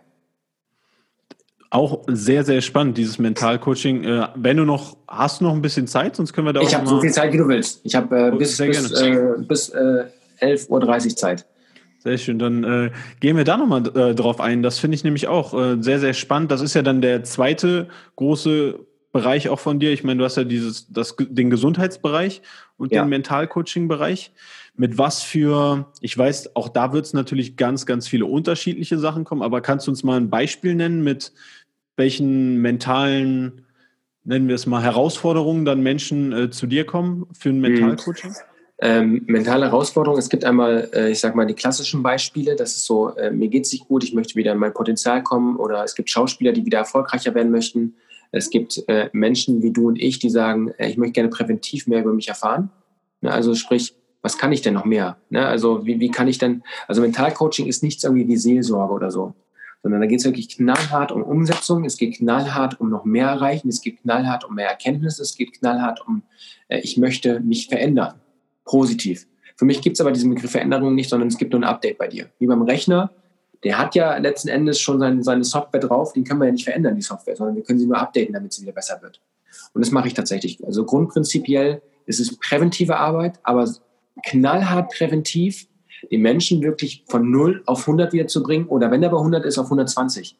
Und das ist bei jedem möglich. Deswegen sage ich auch bei den Führungskräften, wo ich das Coaching mache, also da bin ich ja auch im mental-physischen Bereich tatsächlich tätig, äh, bei den Führungskräften in den Firmen. Jeder kann sich verändern. Jeder kann dementsprechend noch ein Update drauflegen. Jeder hat das Potenzial, noch mehr aus sich rauszuholen. Oder wenn man sagt so, okay, ich bin jetzt gerade zufrieden, äh, ich bin jetzt gerade in meinem Job, ähm, bin jetzt da und da in der Position und fühle mich wohl. Ich habe jetzt das geschafft und jetzt fühle ich mich wohl, jetzt verdiene ich Geld. Auch da, in dem Moment kannst du noch mehr erreichen. Da gibt es mhm. nach drei bis sechs Monaten so eine Implosion deiner selbst, ähm, meistens nach zwei Monaten schon, wo du merkst so, fuck, was ist denn jetzt los? Ne? Also wie, wie kann denn das passieren, dass ich auf einmal jetzt äh, die Stelle des, der, der, der, der Direktion bekomme oder so? Ne? Also nur mal als Beispiel jetzt. Oder wie kann das jetzt sein, dass ich jetzt auf einmal zwei neue Klassen habe? Oder jetzt auf dich bezogen mal als Beispiel nur. Ähm, oder wie kann es denn sein, ähm, dass ich zum Beispiel jetzt einen neuen Auftrag bekomme?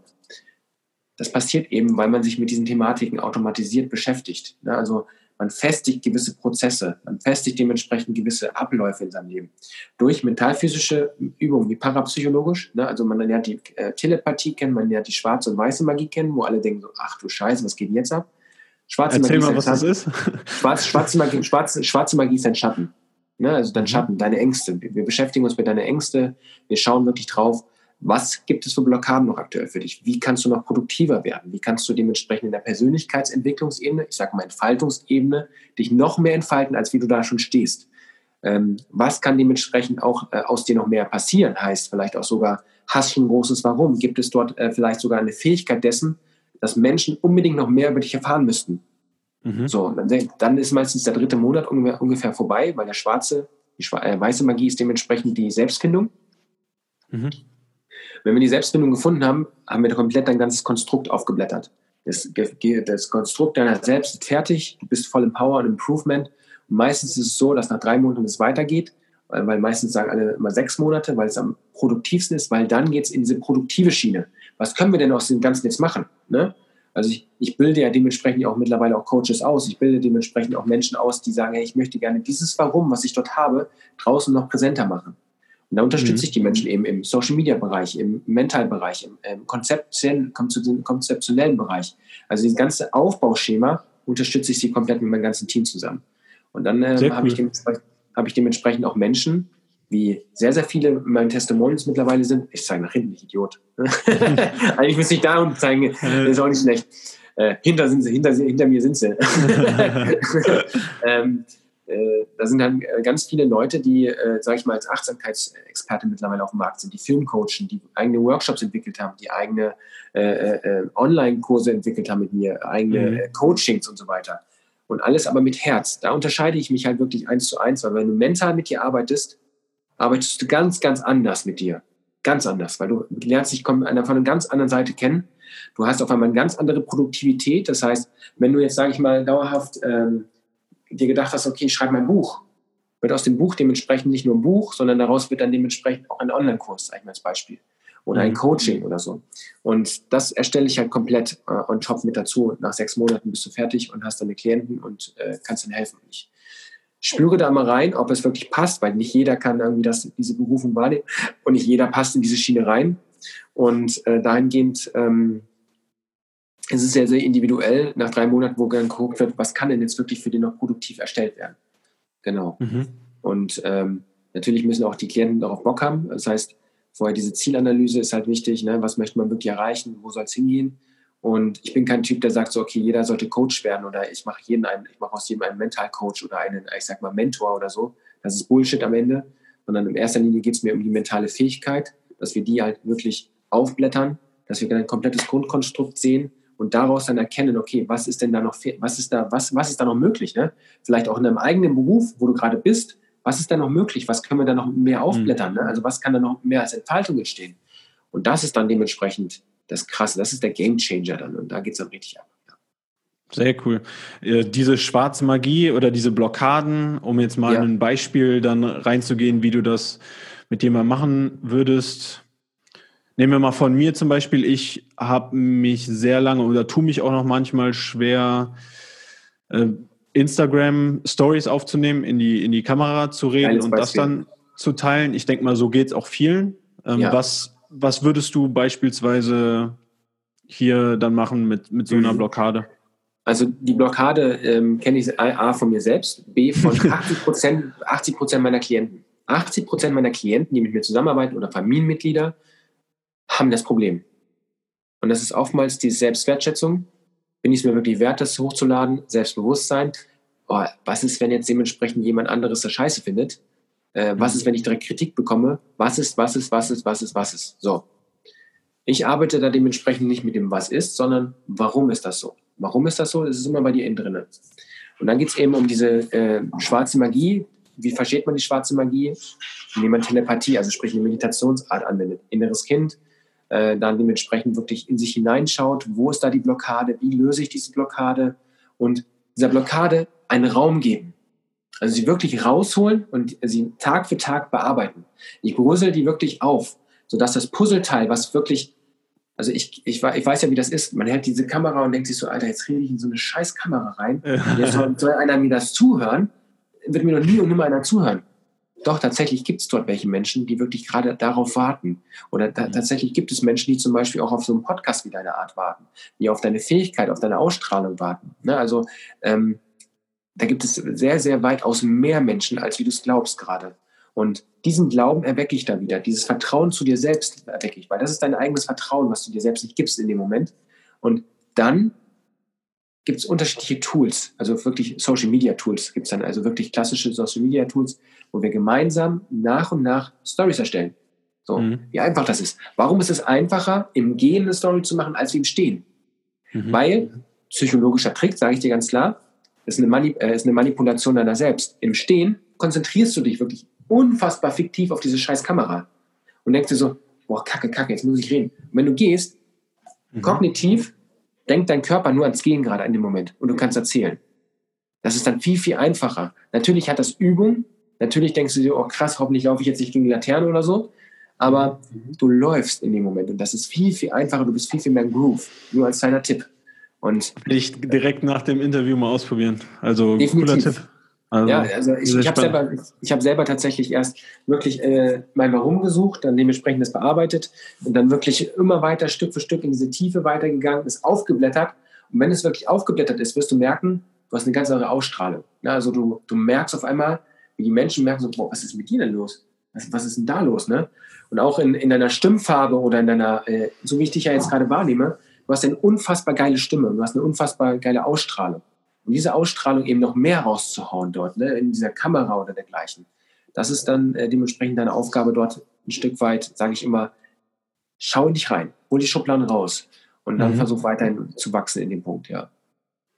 Auch dafür ganz vielen Dank dir und ich merke schon, das waren jetzt vielleicht anderthalb Minuten, äh, wie in welche Richtung das bei dir gehen kann und äh, ich denke, das ja. ist ein unglaublicher Mehrwert für, für deine Klienten, aber jetzt auch für alle, die hier zugehört und, und zugeschaut haben.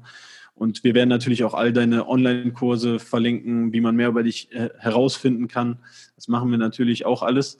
Was ich dennoch von dir jetzt auf jeden Fall noch wissen will, und zwar die Glücksschmiede. Ich habe ja dir auch erzählt, du passt hier einfach perfekt rein, weil du hast deine Gesundheit, dein Leben selber in die Hand genommen. Und das mhm. ist halt auch so die Idee, man kann sein Glück selber in die Hand nehmen.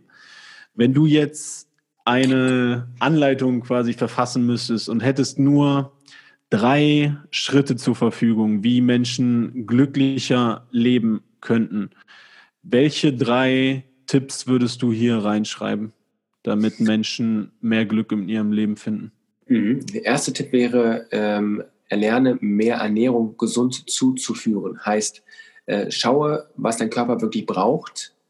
Und wie kann man natürlich darauf schauen, wie der Körper was braucht? Wie kann man Signale besser wahrnehmen? Indem man im zweiten Punkt natürlich fortschrittlich äh, dort hinzufügt, das ist die Geistigkeit, die Seele. Höre und nehme Kontakt mit deiner, deiner selbst auf. Lerne dich selbst besser kennen. Lerne dir, dir selbst mehr, mehr zu vertrauen. Und dann dementsprechend den dritten Punkt eben bewege dich. Hole dir Sport und Bewegung dazu. Das heißt, die drei Säulen, die klassischen drei Säulen bei mir, Ernährung, mhm. Sport und äh, Ernährung, äh, Ernährung, Geistigkeit und Sport und Bewegung sind für mich die drei essentiellen Dinge zu Glück, weil wenn du das wirklich in Einklang bringst, deiner selbst, wirst du hundertprozentig glücklich sein. Weil ähm, die Psyche, die Ernährung, das Essen und der Sport und die Bewegung, was erzeugen die? Na klar, Endorphine, Glückshormone. Und dementsprechend äh, sind es dementsprechend ganz viele leichte, es ist wirklich sehr leicht. Viele sagen mal, es ist auch schwer, aber es ist tatsächlich sehr, sehr leicht, glücklich zu werden. Und äh, du entscheidest dich dementsprechend jeden Tag aufs Neue, ob du am Morgen aufstehst oder nicht. Du entscheidest dich dementsprechend glücklich zu sein oder nicht am Morgen. Also entscheide dich doch einfach mal und sag, ich darf glücklich sein und nicht, ich will glücklich sein oder ich muss glücklich sein, sondern ich darf glücklich sein. Hm, sehr schön, wie du das auch formuliert hast. Und mit den drei Schritten kann ich absolut mitgehen. Ich finde, jeder Tag, wo man diese drei Dinge umsetzt und das macht, man ist glücklich. Es ist ein schöner Tag gewesen. Und Finde ich sehr, sehr schön, dass du das äh, hier nochmal geteilt hast. Bevor ich jetzt zu der abschließenden Frage komme, ganz, ganz wichtig noch, wie können denn die Zuhörer und Zuschauer mehr über dich erfahren, dich erreichen? Ja, da gibt es unterschiedliche Portale. Also einmal natürlich klar bei Instagram, Benjamin mhm. äh, Official, äh, Benjamin äh, Official, Benjamin Berg Official so rum, also mit Unterstrichen, aber man kann auch Benjamin Berg einfach, glaube ich, eingeben. Das klappt dann auch. Ähm, bei Instagram eben, ähm, da kann man mich kontaktieren, mich anschreiben. Da schreibt man meistens mit der Franziska oder mit mir. Ähm, das heißt, ich habe zwei Mitarbeiter bei Instagram mittlerweile, die Fragen so Stück für Stück beantworten, mhm. wenn ich mal nicht da bin oder wenn ich keine Zeit habe. Ähm, mir kann man auch eine E-Mail schreiben an info@benjamin-berg.de oder an benny-berg91.de. Ähm, das ist äh, freigestellt. Ähm, dann gibt es eine Internetseite von mir, wo man ein Kontaktformular hat äh, an äh, Benjamin äh, berg.bpunit.de, so eine Kooperationsseite, wo man auch nochmal meine ganzen Coachings sieht, also sprich Erklärung von meinen ganzen Coachings. Ich kann mal bei YouTube googeln, da sieht man ein paar Fernsehauftritte von mir noch, die online sind, irgendwie von Sat 1, äh, NDR und so Kram sind noch ein paar online. Auch darüber kann man genau perfekt, kann man ein paar, ähm, paar äh, ähm, Kommentare sehen und ja, ganz viel mehr, richtig. Sehr cool. Ja, sehr, sehr interessant. Werde ich auf jeden Fall auch alles verlinken, damit die äh, Zuhörer und Zuschauer dich erreichen können. Äh, und dann die, die abschließende Frage, wenn du jetzt eine Hausaufgabe geben müsstest an die, an die lieben Zuhörer, was wäre die eine Sache, die die jetzt sofort machen können, nachdem sie den Podcast angehört haben, das Video bei YouTube angesehen haben, um ein Stück äh, glücklicher und zufriedener zu leben? Eine wunderschöne, super schwere Aufgabe ist es heute einfach Danke sagen zu dürfen. Sage heute einfach mal Danke zu dir selbst. Danke, dass du dir den äh, Podcast angehört hast. Sag Danke zu, zu Jan.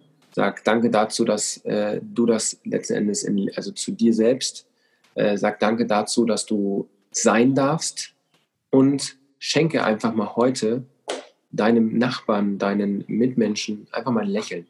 Zauber den einfach mal ein Lächeln ins Gesicht, um den einfach mal aufzuzeigen, wie wunderschön noch dein Leben sein kann. Wow, mega, mega schöne und wichtige Hausaufgabe. Das sollte man auf jeden Fall machen. Da gibt es kein Vergessen. Vergessen ist nicht erlaubt. die Hausaufgabe. Richtig.